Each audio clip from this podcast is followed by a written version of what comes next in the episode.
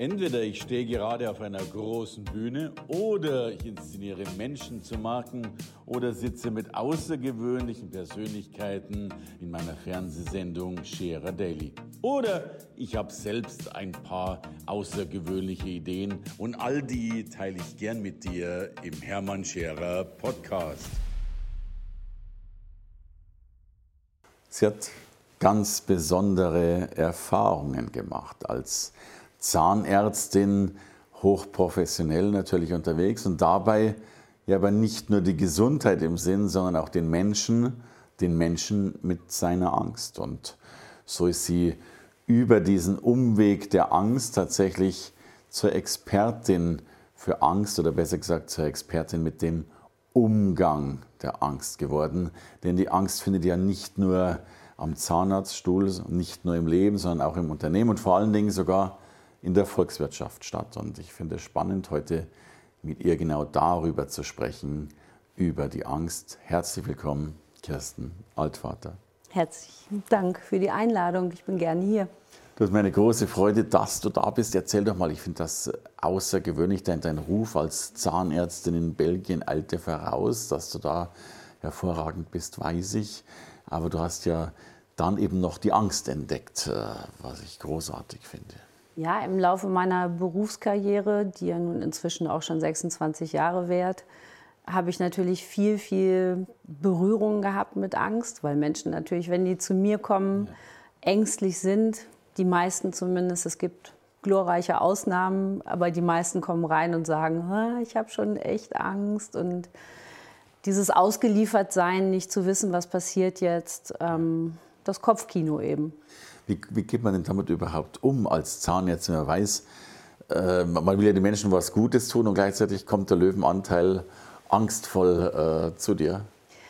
Ja, also erstmal gehört eine ganze Portion Erfahrung dazu. Mhm. Man lernt im Laufe der, des Berufslebens damit umzugehen. Und ja, es ist auch tatsächlich eine Gratwanderung zwischen ähm, Abgestumpftheit und, und Empathie. Mhm weil man natürlich nicht jedes, jede Geschichte so total persönlich an sich ranlassen kann, weil man sonst seinen Job nicht mehr machen kann. Ja, du musst ja behandeln. Nur ja. es kommt schon darauf an, dass man den Patienten abholt, dass man einfach auch mal eine Hand auf die Schulter legt, dass man den ein bisschen berührt, dass man ihn einfach empfängt und sagt, kriegen wir schon alles hin und ist schon alles gut. Ich bin zumindest einer, der sagt, ich komm angstfrei, aber eine Spritze hätte ich auf alle Fälle. Es gibt ja auch ein paar, die sich nicht mal eine Spritze geben lassen. Oder? Äh, ja, es gibt zum Beispiel eine sehr schöne Geschichte. Ja.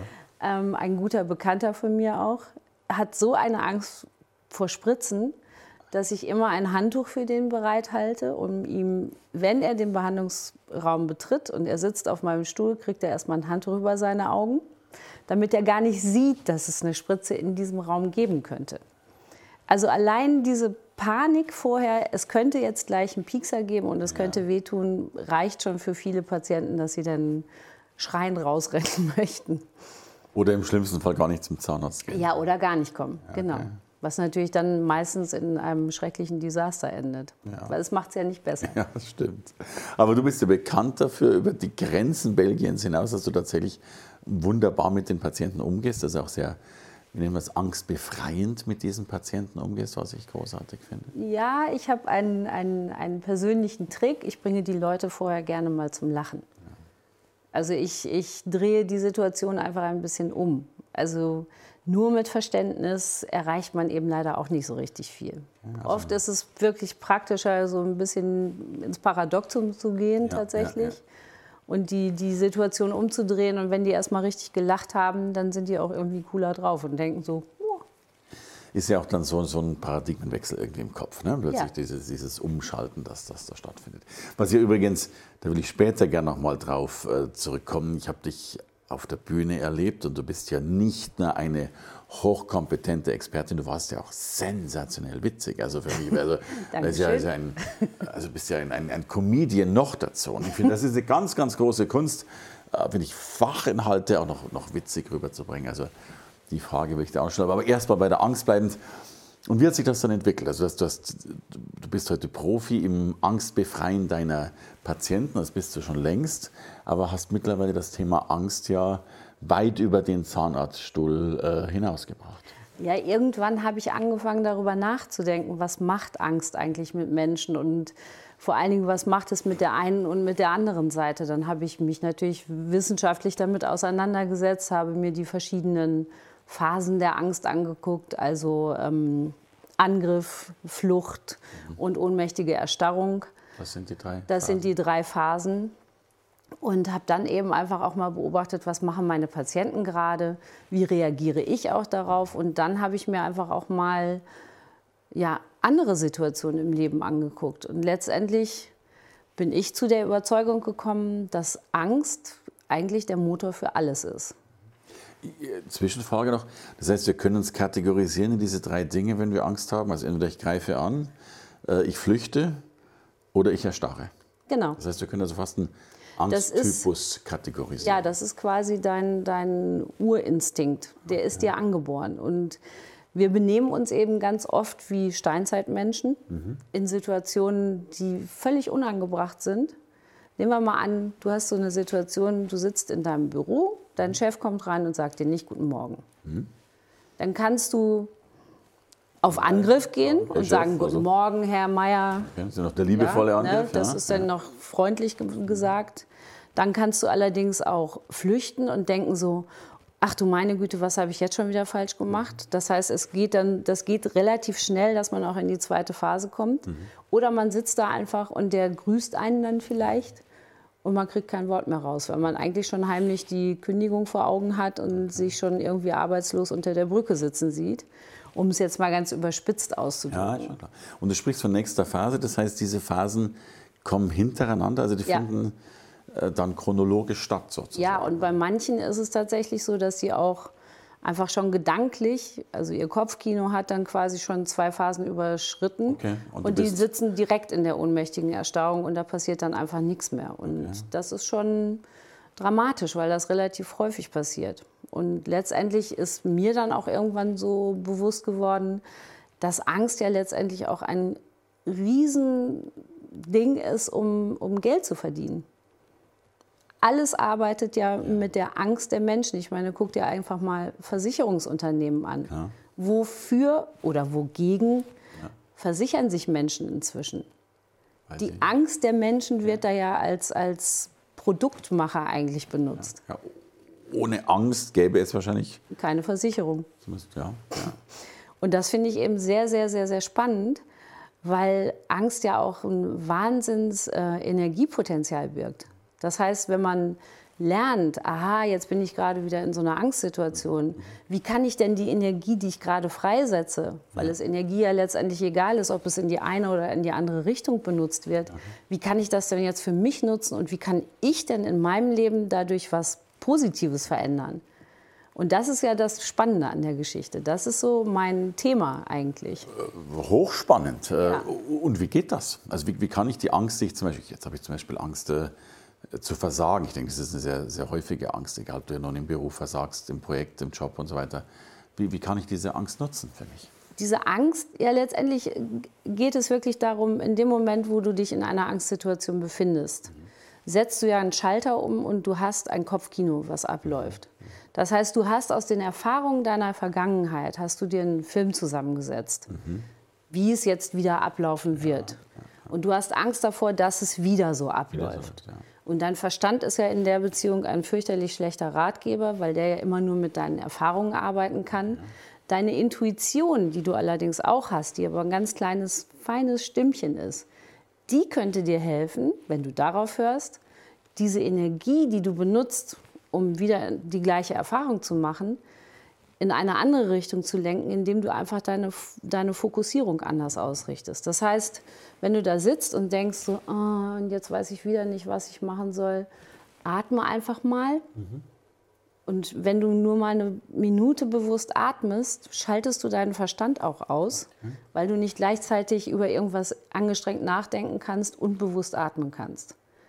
Und damit okay. bringst du einen Cut wirklich in dein Gehirn. Also du trennst deine zwei Hirnhälften wieder, dieses dieses urzeitliche, diese urzeitliche Miteinander Verknüpftheit löst du in dem Moment auf und du kannst dich neu orientieren. Das heißt, du kannst dir auch eine Situation rausholen, in der etwas gut gelaufen ist. Lass zusammenfassen. Also erstmal, ich, äh, wenn ich bewusst atme, kann ich nicht mehr nachdenken. das stimmt. Sinn. Also, genau, einatmen, ausatmen. So. Und wenn ich aber eben denke, dann spielt, ist die Intuition verschüttet, sehr häufig. Ein bisschen schon, ja. ja. Und wir denken dann hauptsächlich eben in Vergangenheitsbildern, ja. die sehr wahrscheinlich dann sogar negativ äh, geprägt ja. sind. Und die produzieren natürlich wieder negative Erfahrungen in unserer Zukunft, weil wir ein bestimmtes Verhaltensmuster wieder anwenden. Und da, darum geht es mir ja eigentlich, dass ich diese, diese Angst durchbrechen möchte und die Energie, die man dabei freisetzt, einfach mal in eine andere Richtung wow. lenken möchte. Also eine andere Fokussierung. Ist ja dann Mentalenergie, wenn man so will. Schon, Geht ja. ja dann auch wirklich in diese Richtung, ich, ich kann mir mein Leben durch meine Gedanken gestalten. Ja, auf jeden Fall. Also, mein Lieblingssatz heißt dazu, Realität ist verhandelbar. Und, ja, absolut. Und die Verhandlung findet äh, da oben im Kopf statt. Sehe ich ganz genauso. Ist uns denn überhaupt bewusst, Kirsten, dass wir Angst haben? Also dieser Schalter klappt ja nicht um mit einem Klacken, an dem wir erkennen, dass die Angst jetzt stattfindet. Die, äh, wir haben wahrscheinlich so einen schleichenden Prozess in unserem Ja, also auf jeden Fall. Natürlich gibt es Situationen, in denen du ganz bewusst Klar. Angst hast. Ja, ja. Ähm, nur es gibt auch ganz, ganz viele Situationen, in denen dir nicht klar ist, dass du gerade aus Angst vor etwas wieder in diesem alten Verhaltensmuster landest. Und natürlich hat das viel mit Selbstreflexion zu tun. Da hilft es einfach, sich auch mal hinzusetzen und zu sagen, wovor habe ich denn eigentlich Angst? Was ist denn so der größte Angstmacher in meinem Leben? Und da gibt es ja auch unterschiedliche Sachen. Also ich möchte zum Beispiel urzeitlich gesehen nicht getrennt von meinem Rudel sein ich werde ausgeschlossen von meinem Rudel, wenn ich eine andere Meinung habe. Also weil wir sind ja Rudeltiere und es gibt ja, eben Anführer und jeder hat so seine Position in diesem Rudel. Und das ist schon sehr, sehr spannend. Nur es hat natürlich den Prozess des Bewusstwerdens ähm, als Grundvoraussetzung. Aber dann könnte man jetzt sehr also ein bisschen überspitzt sagen, wir sind ja Angsttiere. Also wir haben ja Angst, Mundgeruch zu haben, Angst, äh, aus dem Rudel ausgeschlossen zu werden, Angst, nicht gut auszusehen, genau. Angst, hier auf dem Sofa was Falsches zu sagen, Angst zu haben, ob das Sofa gut aussieht. Genau. Äh, ja. Angst bestimmt das Leben. Ja, meiner Meinung nach schon. Und jetzt sagst du, du gehst ja auch diesen volkswirtschaftlichen Weg. Ich weiß, du, du berätst heute Firmen, du hältst großartige Vorträge, auch über die Angst. Äh, das heißt ja, dass du ein, ich vermute, dass einen enormen Schatz birgst, äh, indem du Unternehmen wahrscheinlich auch hilfst, diese Angstbefreiung auch im Unternehmen aufzulösen. Ja, natürlich. Das hat ja auch was damit zu tun, wie gehe ich mit meinen Mitarbeitern um, wie kann ich auch ein angstfreies Umfeld schaffen, ohne meine Autorität zu verlieren. Das ist ja auch ganz wichtig. Weil natürlich, ja klar, wir sind Rudeltiere und gerade in großen Firmen gibt es Hierarchien, die auch eingehalten werden müssen, weil nicht jeder gleich ein gleichgesetzter Entscheidungsträger ist. Nur man kann eben auch unterschiedlich mit seinen Mitarbeitern umgehen. Man kann die Angst ja auch in eine positive Richtung katalysieren. Mhm. Das finde ich eben cool. Also dann doch mehr Energie freisetzen. Ja, natürlich. Also die, die Angst quasi das? erkennen, ja. Ja. dass man, wenn man jetzt zum Beispiel einen Mitarbeiter hat, der, der sehr, sehr ängstlich ist, dass man dann auch als Chef vielleicht sich einfach mal die fünf Minuten Zeit nimmt und mal selber tief durchatmet und nicht genervt ist, weil der gerade wie das Kaninchen vor der Schlange sitzt, okay. sondern dahin geht und sagt, Herr Meier, was ist denn los? Mhm. Lassen Sie uns doch mal gerade zwei Minuten reden. Und alleine diese Geste, dass man diesen Menschen wahrgenommen hat, kann mhm. diesen Menschen schon aus dieser Angstsituation befreien und dann mhm. hat der die Möglichkeit, dieses Potenzial, was okay. durch die Angst überschüttet oder verschüttet wird, zu nutzen, um dem Betrieb ja auch wieder was Positives ja, zurückzugeben. Betrieb ist praktisch das Rudel. Genau. Ja, also und äh, genau. der Rudelführer sagt, das, das Alpha-Tierchen ist ich, der Chef. Ich verstoße dich jetzt nicht, ich habe dich immer noch genau. lieb und allein diese Liebe. Ja, genau, diese, diese, diese Empathie, die auch ja, diesem einzelnen Rudelmitglied entgegengebracht wird, wird genutzt, um wieder ein Gemeinschaftsgefühl auch herzustellen und um diesem Rudelmitglied auch zu sagen, du gehörst trotzdem dazu, du bist nicht ausgestoßen und ich bleibe trotzdem das Alpha-Tier. also, also Liebe als volkswirtschaftlicher Faktor. Ja, letztendlich so will, schon, ja? dass ja. man eben aus Angst Liebe kreieren kann. Dass man einfach den Spieß so ein bisschen umdreht. Ja, ja, ja. Mich erinnert das, ich habe immer so, so einen Kriegsfilm gesehen, wo dann vor der Schlacht, wo dann ja die Menschen aufeinander losgehen. Ich mir dann vorstelle, mein Gott, was, was muss das für eine Angst sein, wenn du weißt, dass du da gleich. Äh, ja, natürlich. Äh, und, und, und wie, wie, geschickte Feldherren das ja auch aus, ich glaube, sehr, sehr positiv umgedreht haben, diese Angst in, in Energie und, und Aggression und, und Wut umzuwandeln. Ja, natürlich. Ich meine, für mich ist auch einer der größten Angstfaktoren, wenn ich zum Beispiel mir Glaubensgeschichten angucke. Mhm. Wie oft wird mit der Angst der Menschen gearbeitet, dass ihnen ähm, ja, in Aussicht gestellt wird, wenn du das und das nicht machst, dann, dann wird die Liebe entzogen und dann kommst, kommst du in den Himmel. Ja, genau, also. Und das finde ich ehrlich gesagt ganz, ganz schlimm, weil wenn ich an eine Göttlichkeit glaube, dann ist das für mich die absolut allumfassende Liebe und ich glaube nicht, dass Liebe wirklich solche Bedingungen setzt und sagt, wenn du das nicht machst, dann kommst du in die Hölle. Ja. Möglicherweise war es auch nicht die Göttlichkeit, sondern die Vertreter der Göttlichkeit auf der Erde. Natürlich. Also die das dann es hat ja letztendlich auch immer was mit Machtspielchen ja. zu tun. Es hat ja immer was damit zu tun, dass du Leute eben dominieren möchtest und dass du deine Macht untermauerst, indem du mehr Angst aufbaust.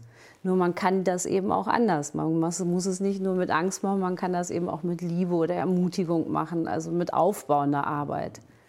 Kompliment. Das finde ich sehr, sehr cool.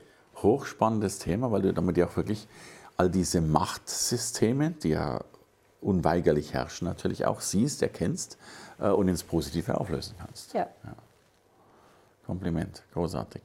Und jetzt weiß ich ja von dir auch noch, und, und äh, da, da, möchte ich unbedingt darauf eingehen, ich habe schon angedeutet, du, du bist ja, sorry, aber es gibt ja dieses Wort, die Bühnensau. Ja, also, also es gibt ja, also anscheinend bist du da angstfrei auf der Bühne, denn hm. ich habe... Stopp. Okay, stopp.